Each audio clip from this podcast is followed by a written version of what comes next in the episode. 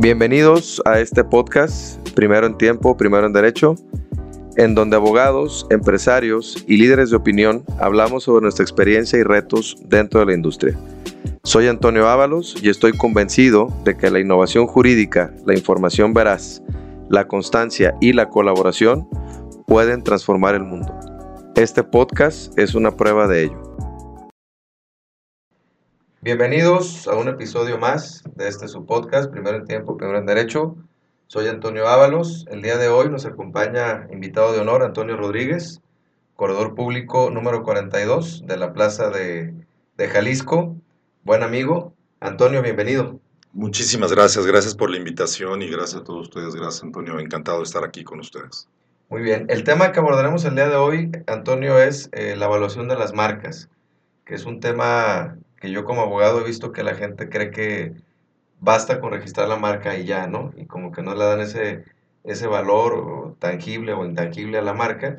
Y me gustaría pues que tú como experto del tema ahondaras un poquito, nos explicaras eh, cómo puedo evaluarlo, eh, qué beneficios tengo, etcétera, ¿no? Ahora, sí que en tu vida cotidiana lo que te consultan, este, que nos lo compartas aquí en el podcast. Claro, encantado de la vida. Pues mira, eh, Empezamos por el concepto básico, que es la marca debe estar registrada. Registrada no, no solamente eh, vigente, sino registrada en la clase donde la utilizamos.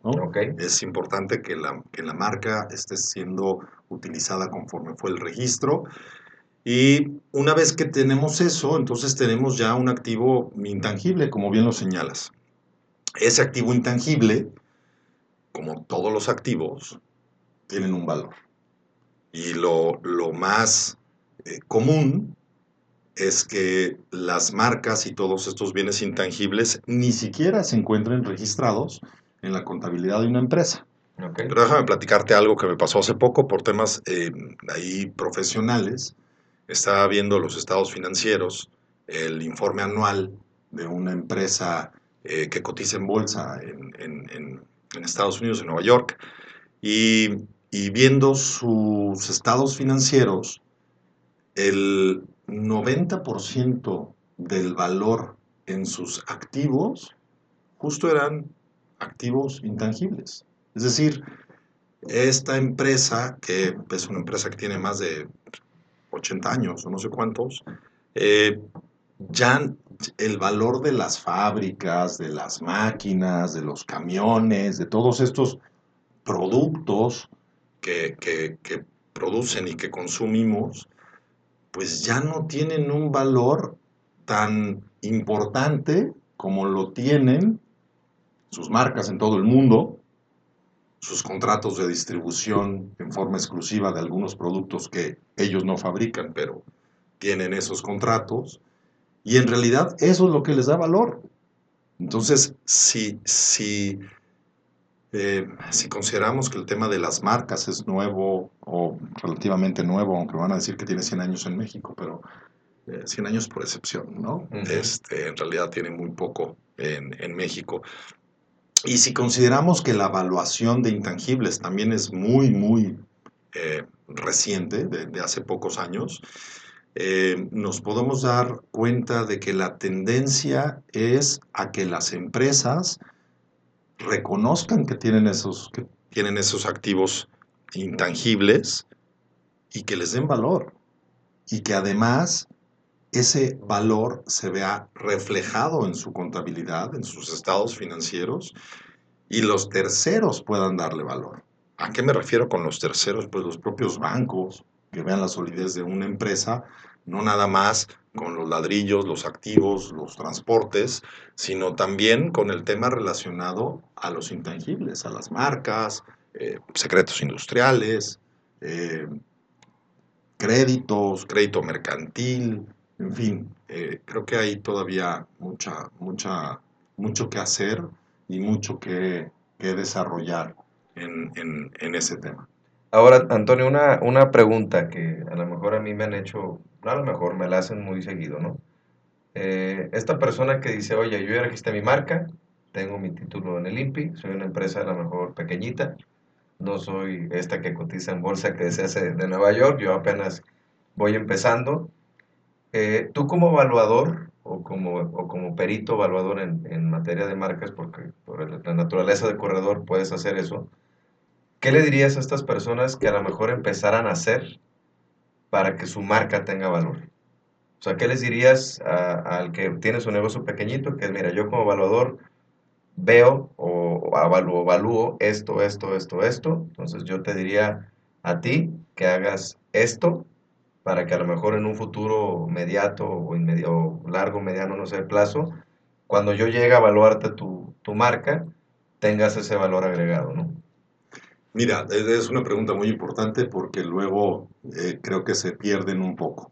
Y, la primera parte de registrar la marca en el INPI, pues sí, te da derechos, pero todavía no tiene necesariamente un valor. Eh, para que una marca tenga valor, significa que la estamos ya identificando con un producto o un servicio.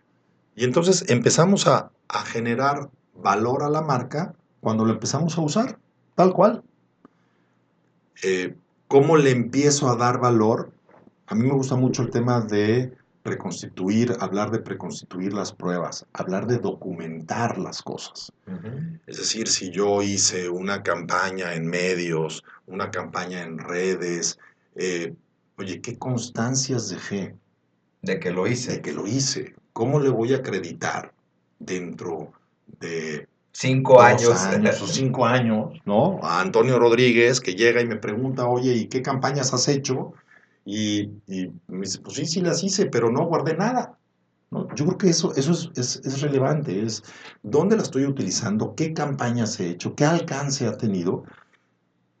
la participación de los empresarios en cámaras y en asociaciones muchas veces es para hacerse de información del mercado.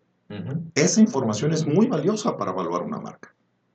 Porque claro, cuando a nosotros nos, nos, solicitan la evaluación de una marca, eh, como corredor público, que efectivamente es, este, es una de las funciones en términos del artículo 6 de la Ley Federal de Correduría Pública, eh, me queda claro que nosotros empezamos a hacernos de información, pero en realidad el propio empresario, el propio dueño de la marca, debería en el tiempo de guardar sus eh, campañas y además estar eh, documentando de cómo está el mercado, si está creciendo, eh, cómo se comporta el mercado en México. Toda esta información que le da a las cámaras, porque es información valiosa para después nosotros poderle dar valores.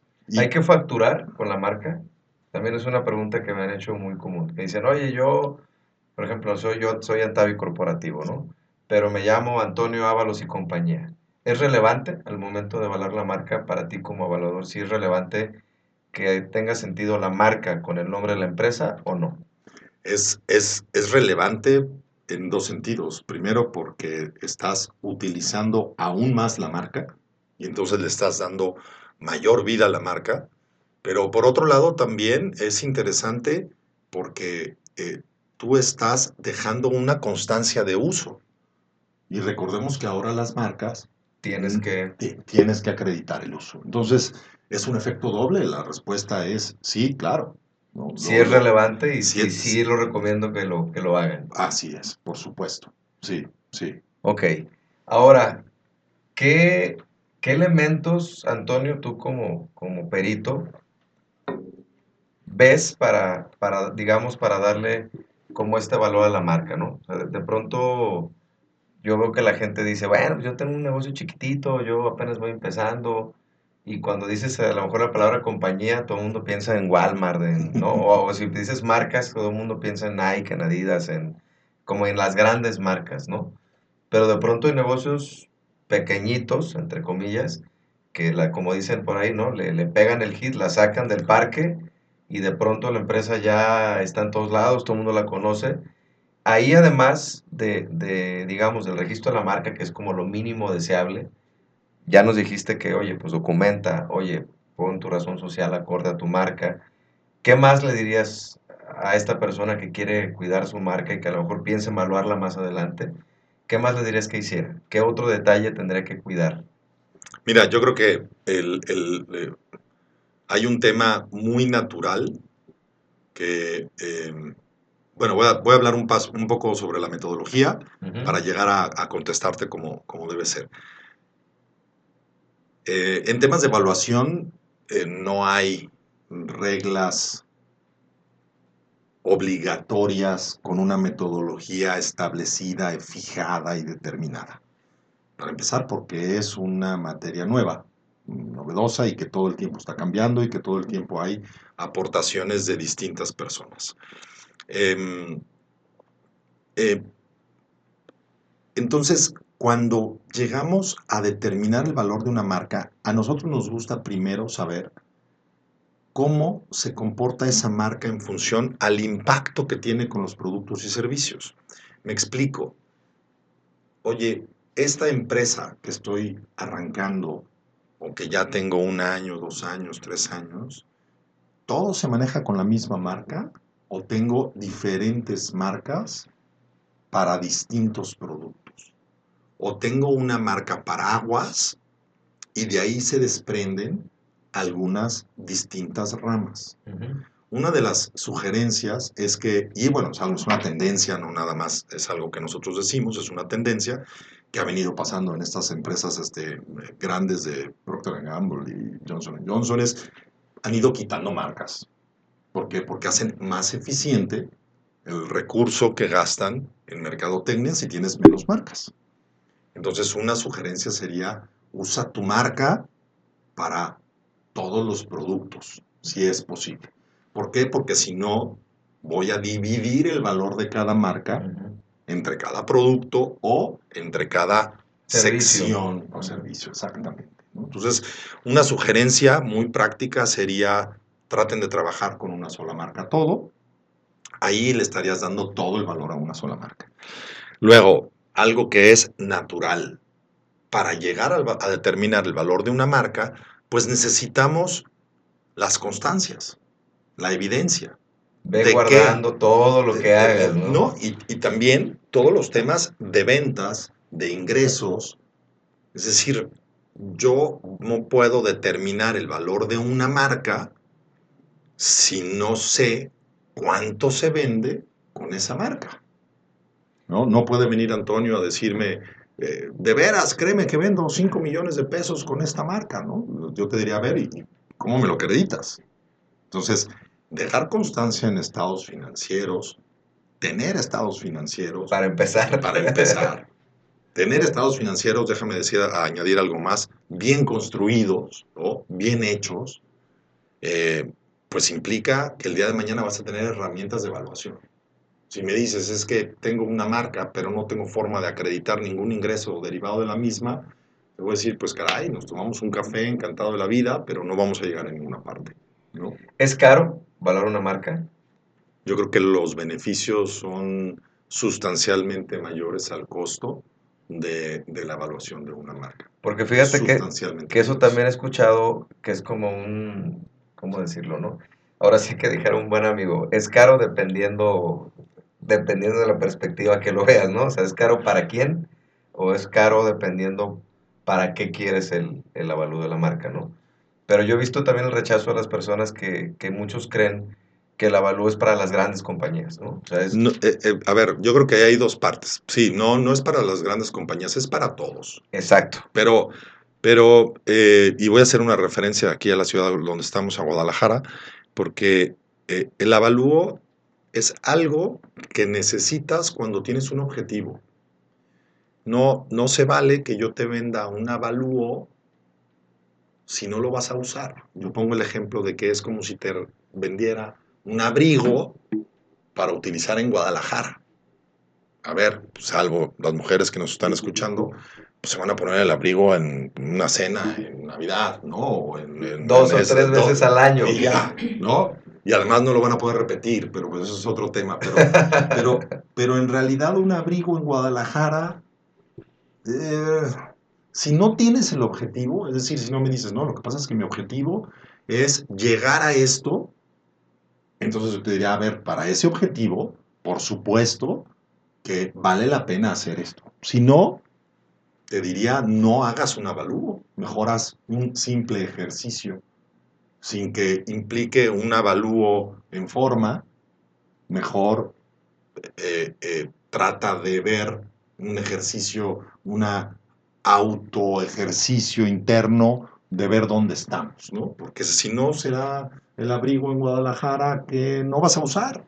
Está muy bonito y, que y- y lo tienes colgado ahí todo el año, ¿no? Y además hay que protegerlo, porque si no, pues te- Se llena de humedad y demás. Exactamente, y se va a echar a perder. ¿no? Ok. Sí, Ahora, Antonio, hablabas ahorita de bienes tangibles e intangibles. Digo, para a lo mejor los que no son abogados, me gustaría que dieras una definición así muy, muy pequeñita de qué es un bien tangible claro. y qué es un bien intangible, ¿no? Como de, como de, de inicio. Y, eh, y también que me dijeras que si una marca yo la puedo utilizar a lo mejor para, para dejarla en garantía, o si la puedo utilizar como, como un activo, o sea, más bien que nos digas como un poquito cómo podría funcionar en la práctica el, el yo tener mi marca, ¿no? Claro, claro. Sí, a ver, eh, los bienes tangibles son aquellos tal cual que podemos palpar, que podemos tocar, ¿no? Si en, una empresa, pues el edificio, el terreno, el equipo de transporte, la maquinaria, eh, el equipo de oficina, todo eso, pues son bienes que nosotros podemos percibir por nuestros sentidos, eh, tocarlos, y, tienen un registro muy específico, incluso tienen un registro ordinario en la contabilidad, ¿no? Hablamos hasta de un activo fijo y todo el mundo sabe de qué hablamos, ¿no? Cuando hablamos de eso. En cambio, intangibles, no tenemos un apartado especial en la contabilidad, ¿no? Intangible es todo aquello que no es perceptible por mis sentidos. Por ejemplo, eh, hay empresas que tienen concesiones, una concesión de una carretera, una concesión de un estacionamiento. Sí, pues eso, ¿cómo lo...? Eh, eso no es otra cosa más que un contrato que está en un cajón. Pero al final Tiene un valor. tiene un valor, porque si tú tienes eh, una carretera de cuota con un flujo vehicular de tantos coches y camiones, pues puedes saber perfectamente cuál va a ser tu ingreso, cuál va a ser tu costo de mantenimiento y por ende el remanente, cuánto te deja. Entonces, ese contrato, que todavía le quedan cinco años, pues es un intangible.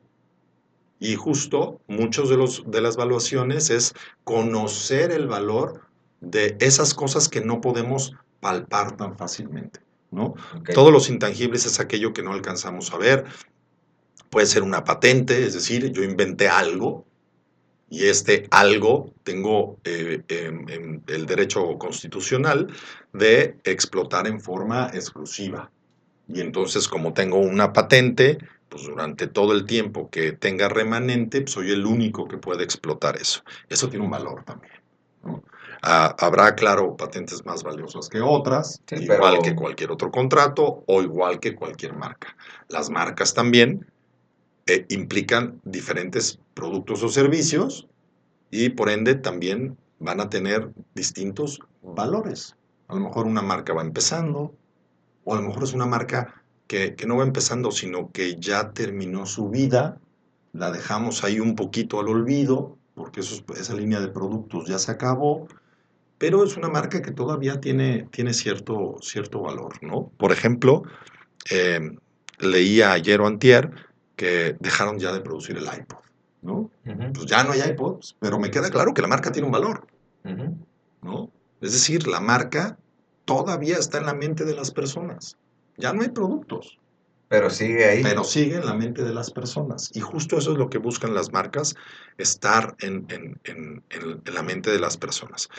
Y no nada más del lado eh, eh, del tema industrial, como decimos, sino también de, propiedad industrial, sino también de la parte de derechos de autor. En la parte de derechos de autor, pues también es todo un tema, también se pueden evaluar y también me queda claro que el, seguramente el, último libro de Vargas Llosa, que es premio Nobel, pues vale varios millones de dólares de derechos de autor y el siguiente también y el siguiente también. Eso tiene un valor, a pesar de que son derechos de autor. No, y además ahorita con toda la tecnología y las redes hay empresas que, que en dos años la sacan del parque, ¿no? Digo, tenemos el caso de Rappi, tenemos el caso de Kavak, que, que era Kavak hace dos años, o sea, era una empresa que nadie sabíamos que existía y ahora pues, es el, único, el primer unicornio mexicano y factura no sé cuántos millones. Rappi lo mismo, ¿no? Entonces creo que también esa celeridad de la tecnología, esa celeridad del Internet, hace que las marcas se posicionen más rápido, pero no sé si compartas mi opinión, pero también creo que mueren más, más rápido. Y bueno, eso es todo un tema, ¿no? Es un tema filosófico empresarial. No, crees, ¿No, crees, que sí mueren más rápido hoy en día? Por supuesto, por supuesto. De hecho, eh, eh, este cuate de Amazon dice que su empresa, si no toma las decisiones correctas, puede desaparecer en 30 años. Y eso dice él, que es un monstruo. Ahora, si eso lo traducimos, exactamente, si lo traducimos a nosotros, pues para nosotros cuánto sería, ¿no? Eh, ese es un dato cinco años, como muy drástico, ¿no? Este, pero por supuesto sí. Y, y, fíjate que estos, eh, estas empresas se pueden convertir también esas marcas se pueden convertir en los genéricos, ¿no? O sea, Kavak se puede o, o Rappi, ¿no? Pide un Rappi, aunque ya a lo mejor estás hablando de otra plataforma, pero eh, se puede convertir en un genérico como se ha convertido otras cosas. Sí, a, lo mejor no es un Rappi, pero ándale, como pásame un Kleenex. Exactamente, aunque no sé cuál sea la marca, pero yo lo pido como Kleenex, ¿no? Porque la marca se convierte en un genérico, ¿no? ¿Y crees que Rappi va a llegar a ese nivel, no? Pídete un Rappi y a pues lo es Rappi. Pues sí. O sea, a lo mejor los más jóvenes, cuando dicen Rappi ya entendieron el concepto, ¿no? Independientemente de cuál plataforma, están hablando de algo que te llega de, de comida, este, de servicio. De servicio de comida a tu casa. Así es. Sí, tienes toda la razón. Ahora, Antonio, eh, se, te, se, te, pasó ahí contestarme. ¿Puedo utilizarla para una para garantizar algo? Ah, claro, perdóname. Sí, este. Como activo puedo yo. Sí, claro. Mira, y tuvimos un caso muy interesante hace mucho tiempo. Eh, una empresa necesitaba un crédito y, no, y, y, ya no tenía activos. Sin embargo, tenía una marca muy sólida. Eh, y el banco consideró que la marca era tan sólida porque en realidad era líder, era una de las tres marcas a nivel nacional más fuertes en ese sector. Y decidieron tomar ese activo como garantía para un nuevo crédito. Entonces, por supuesto, las marcas valen y valen mucho. Y el razonamiento del banco era sencillo, o sea, si no me pagas, pues me quedo con me quedo con la marca y voy y se la vendo a tu competencia mañana. ¿No? Así, el razonamiento es sencillísimo. a ver, recordemos que el INPI funciona como si fuera el registro público de la propiedad. Eh, así eh, para las marcas, así como funciona como para los inmuebles, ¿no? El registro público de la propiedad. Ahí se, se generan las marcas, se transmiten, se dan licencias y se dan en garantía. Y entonces sí, también las marcas sirven para dar en garantía. Por supuesto, es un activo las marcas o cualquier intangible. ¿eh? este, también estos, estos contratos de, de, una concesión en particular, de un puente o una carretera, algo que tengo yo la exclusividad, pues por supuesto que lo puedo dar en garantía y será, será este, bienvenido por muchos acreedores. ¿no? Ok. En tu vida profesional, Antonio, ¿qué ha sido lo más, este, a lo mejor digamos, lo, lo, más, lo, más, lo más bonito, lo más profesional que dices, mira, me tocó tener este ejercicio y vi la empresa que caminó bien, vi esta parte bien y, que me quedé con esa, con esa buena experiencia, ¿no? A lo mejor esta compañía que la vi chiquitita y ahorita ya la veo bien y pude participar. No sé si nos los puedes compartir alguna que hayas tenido. Sí, sí, sí. Eh, mira. Pues tengo eh, varias, pero. Sin, sin decir. Eh, nombres. Sin decir nombres, pero la verdad es que nos ha tocado participar en, muchos proyectos. Yo llevo más de 1.500 o 1.600 avalúos de, de todo. Eh, la verdad, avalúos, tanto los de tangibles, son muy interesantes. De pronto eso te da la oportunidad de hacer muchos avalúos de, inmuebles, por ejemplo, que pues es, muy interesante. Eh, y también de intangibles, y, ahí creo que nos ha tocado evaluar eh, temas muy, muy diferentes. Desde créditos, cuánto vale un crédito que está en litigio, em, marcas, obviamente, marcas, déjame decirlo así, marcas en uso y marcas en desuso, que también es muy interesante, porque claro, eh, el tema es no nada más evaluar la marca, sino el momento que está viviendo la, marca. sí, claro. Em, entonces nos ha tocado evaluar eh, intangibles que no están en su mejor momento y, e intangibles también que sí están en su mejor momento y que están siendo evaluados para la adquisición. Que creo que yo creo yo me quedaría con eso, el tema de evaluar para que sea el principio de una negociación de adquisición quizá es la parte que es que más te más, enriquecido. Más, interesante, ¿no? Porque sabes que tu número, el número que pongas ahí, va a ser, no va a ser el final, pero va a ser el principio de la negociación. y de ahí puede ser para arriba o para abajo, ya dependiendo. Y hay miles de factores que pueden, que pueden aplicar, ¿no? Pero simple y sencillamente el establecer un primer número, pues es un reto profesional interesante. muy interesante. ¿No? Entonces sí, la verdad es que nos ha tocado eh, evaluar y, evaluar empresas, ¿eh? también se, no, lo, no lo he dicho, pero se evalúa la empresa también. De hecho, la metodología, y eso fue algo que me brinqué, perdón, eh, la metodología que utilizamos para llegar al valor de una marca es evaluar primero la empresa o el ramo de la empresa donde se vende la marca. Entonces, sí, o sea, no es llegar y decir, ah, tu marca tanto, no. Primero déjame ver tu empresa. Exacto cómo está tu empresa, déjame analizar cómo está tu mercado y ahora sí ya puedo claro, ponerle ya un valor a tu marca. Exactamente, porque digo, volviendo al ejemplo este del iPod, aunque le hubieran quitado la marca iPod, hubieran seguido vendiendo dispositivos, ¿no? Entonces, quiere decir que la marca no es toda la empresa. Es mucho, pero no lo es todo. Y ahí se aplican una serie de factores. Entonces, determinamos el valor primero del de, de, la empresa como tal, completa, y de ahí desprendemos el valor de, la, o las marcas. Sí. Ok. Sí, y, bueno, también nos ha tocado hablar muchas empresas y, y, ese, ese tema es también muy, muy interesante, por supuesto. Que ya te voy a comprometer a que vengas a hablar de ese en otro podcast, ¿eh? Ya, Encantado ya de Ya públicamente ya te comprometí, ¿eh? Encantado de este, Tocayo. Bueno, mira, nosotros aquí en el podcast, eh, Tocayo, siempre nos caracterizamos por, por, dar algún consejo, ¿no? Digo, ya has dado varios ahorita. Primero, pues registra tu marca, que es el principal, este, eh, úsala, eh, etcétera, ¿no?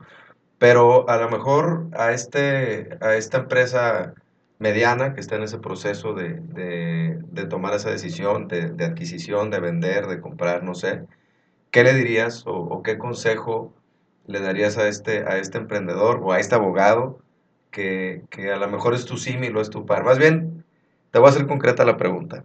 Dos, dos consejos. Una, ¿qué le dirías a tu, a tu, a tu par, a tus pares, a los evaluadores o a los, a los corredores? ¿Qué les dirías? ¿Qué consejo les darías o qué, o qué los invitarías a que hicieran?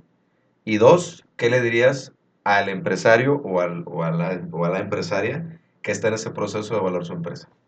Mira, yo creo que eh, te voy a contestar mm, uniendo las dos respuestas. Creo que, creo que el, el tema de comunicar al empresario, a la empresa, que los bienes intangibles los tienen todas las empresas, es algo que nos falta como gremio. Entonces, a mí me encantaría que todo el mundo transmitamos más eso. Es decir, eh, digámosle al empresario que realmente hay más, más activos intangibles de los que creemos ver. y, la parte del empresario es, así como te preocupas por tus activos, así como le das mantenimiento a tu maquinaria, a, tus carros, es igual con tus intangibles. Nada más que a lo mejor, como no los ves, primero tienes que sentarte, hacer un análisis individual o con un asesor para que te diga, oye, ¿qué intangibles tengo? A lo mejor no te van a decir, no, es que yo no tengo ninguno. Pero en el momento que te sientes y le preguntas, oye, ¿tienes contratos de exclusividad? Oye, ¿tienes contratos de distribución? Oye, ¿tienes contratos este, que te dan alguna ventaja, alguna barrera de entrada? Oye, ¿tienes eh, cartera de clientes? Hurgándole va a salir. Por supuesto, por supuesto y no lo ven. Y cuando lo vean, ahora es decirle, ahora cuídalos. Ya sabes que si los hay, puedes generar más. Cuídalos, como tú decías al principio, hay que ver a lo mejor para el futuro, engórdalos, pues. ¿no? Hay que saber que los, esos activos los puedes engordar para ver el día de mañana ¿Cómo, ¿Cómo los usas? Oye, ¿qué significa usarlos? No lo sé. Puede ser una venta, puede ser una garantía, puede ser algo que el día de mañana lo utilices en una operación que a lo mejor hoy desconoces. Entonces, realmente el comunicar y, y el, el, comunicar que es la tendencia. En realidad, Tocayo, la tendencia es que estos activos intangibles sean la parte más valiosa de las empresas. Uh -huh. Tú lo acabas de decir, estas empresas que nacieron, que todavía ni siquiera tienen activos y que ya todo el mundo sabe quién es Kavak, quién es Rappi. Y te aseguro que, bueno, puede ser que ni siquiera tengan un, oficinas propias, ¿no? Si tú ves su activo, pues tienen puras computadoras y escritorios, ¿no? Pero, sin embargo, tienen un valor enorme. ¿Por qué? Pues tienen un valor enorme por esa capacidad que han transmitido y por esos intangibles que han generado. No, y porque se posicionaron en el mercado, digo, porque la gente ya los conoce y ya saben que existen. Pues mira, un placer tenerte en el podcast, Antonio. Gracias por eh, aceptar la invitación a venir. ¿Algo más que nos quieras decir? ¿Algo más que nos quieras compartir ya como, como cierre, como despedida, como dicen? Pues no, solamente eh, agradecerte a ti, Tocayo, a todo tu equipo. Muchísimas gracias, Juan Pablo. Este, eh, pues realmente a, a, todos ustedes por la, por la invitación y bueno, pues gracias por su tiempo también y yo encantado. Muy bien, pues gracias a todos los que nos escuchan, como siempre lo digo en todos mis podcasts, por regalarnos su tiempo, que es el valor finito más valioso que tenemos todos los seres humanos, y nos escuchamos en la, en la próxima.